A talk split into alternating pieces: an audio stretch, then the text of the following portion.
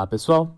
Esse podcast foi produzido pelos alunos Flávio Gomes, Mariana Salvador, Matheus dos Santos, Roberta Fregonassi e Rogeriel de Coslop, do curso de Engenharia de Pesca do IFES Campus Piuma, para a disciplina de Carcinicultura, ministrada pelo professor Alexandre Santos, com o intuito de aprimorar nossos conhecimentos. E começa agora o seu mais novo podcast sobre a carcinicultura no Brasil. Então pegue um lanche, uma água para se hidratar, caneta e papel para anotar todas as nossas dicas e comentários sobre esse ramo da agricultura que só vem crescendo no mundo. Meu nome é Matheus e vou conduzir vocês nesse podcast. Para uma breve contextualização, a carcinicultura comercial teve início na década de 70, onde se usava tecnologias importadas, e seu aprimoramento contribuiu para a definição de um pacote tecnológico próprio do nosso país. Podemos ainda destacar que o aumento da quantidade de produção de camarão está relacionado a aspectos como as condições edafoclimáticas, hidrobiológicas e topográficas. E, acima de tudo, a viabilidade técnica do empreendimento, como conhecimento na área de produção de pós-larvas, no manejo e no processamento também na economia do cultivo da principal espécie exótica cultivada, o Litopenaeus vanamei. Sendo uma excelente alternativa para diversificar e aumentar a renda em uma propriedade rural. A carcinicultura permite uma boa margem de lucro quando o produtor possui um local apropriado para a construção dos viveiros, sendo que os camarões têm um alto valor comercial e uma grande demanda no mercado. Bom, mas e no Espírito Santo? Como anda o desenvolvimento dessa área?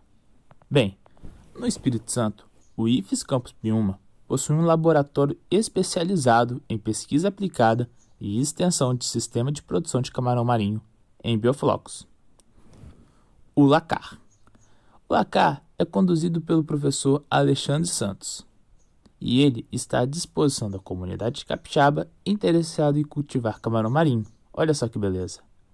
A primeira tentativa de se cultivar o camarão cinza foi em meados dos anos 2000, no norte do estado, onde um denominado condomínio de camarão dava a oportunidade de investidores adquirir um hectare de lâmina d'água com participação nos lucros.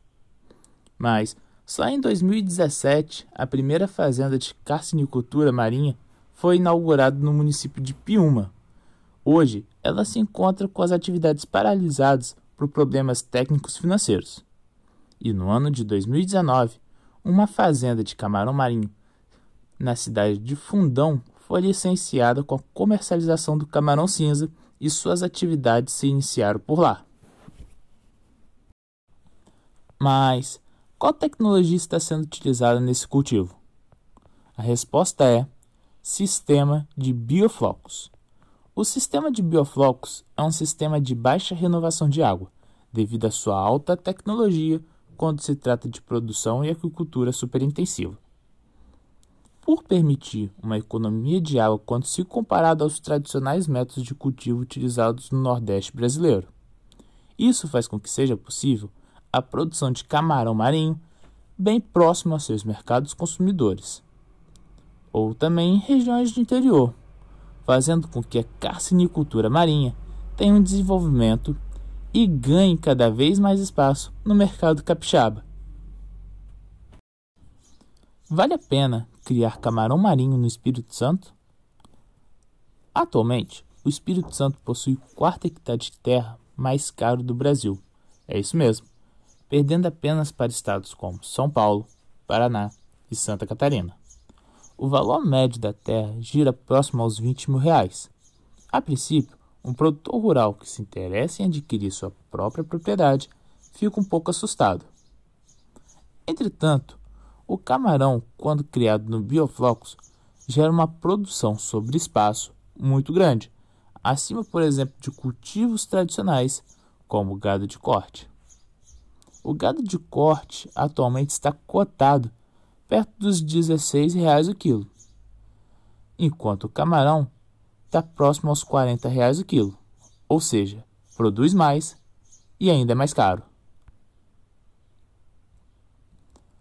Um outro ponto interessante é que uma propriedade pequena, uma propriedade familiar, como é costumeiro de se encontrar aqui no estado, se adequa muito bem às características do cultivo. O número de colaboradores, de pessoas envolvidas no manejo do sistema, é muito reduzido. Isso faz com que as margens do negócio fiquem ainda maiores. Mas, no Espírito Santo, tem mercado consumidor para carcinicultura marinha?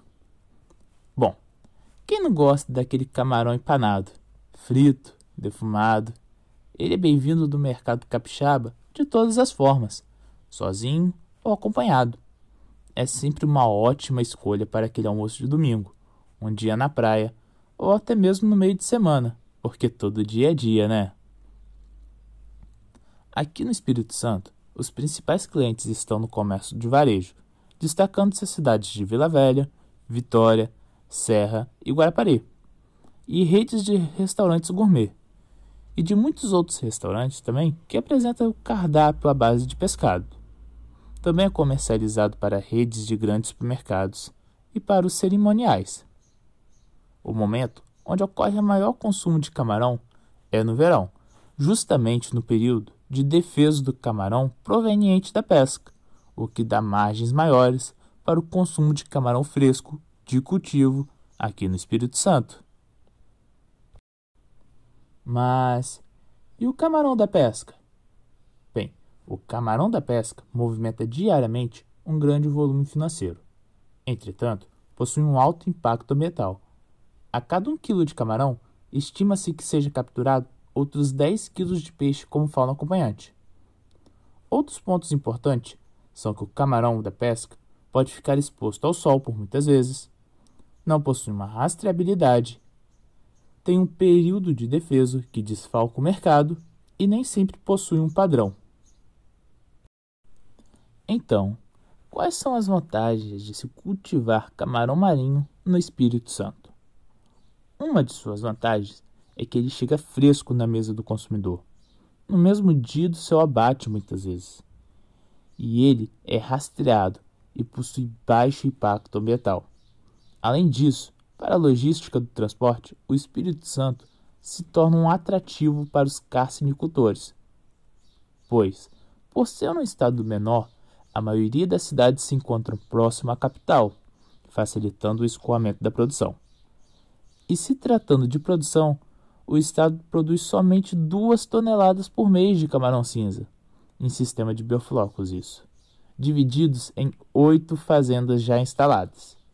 Mas Três fazendas estão em fase de construção, o que vai fazer com que esse potencial produtivo cresça para 20 toneladas mês.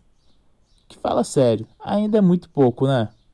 Fazendo com que a carcinicultura marinha do Espírito Santo cresça, mas não chegue a ser tão expressiva quanto ela merecia.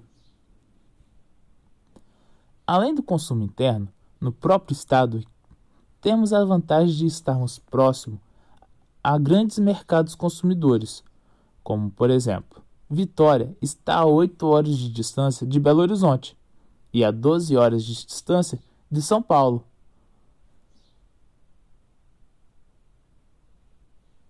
Esse foi o assunto do nosso podcast de hoje. Espero que tenha gostado. E isso é tudo, pessoal. Valeu, até mais!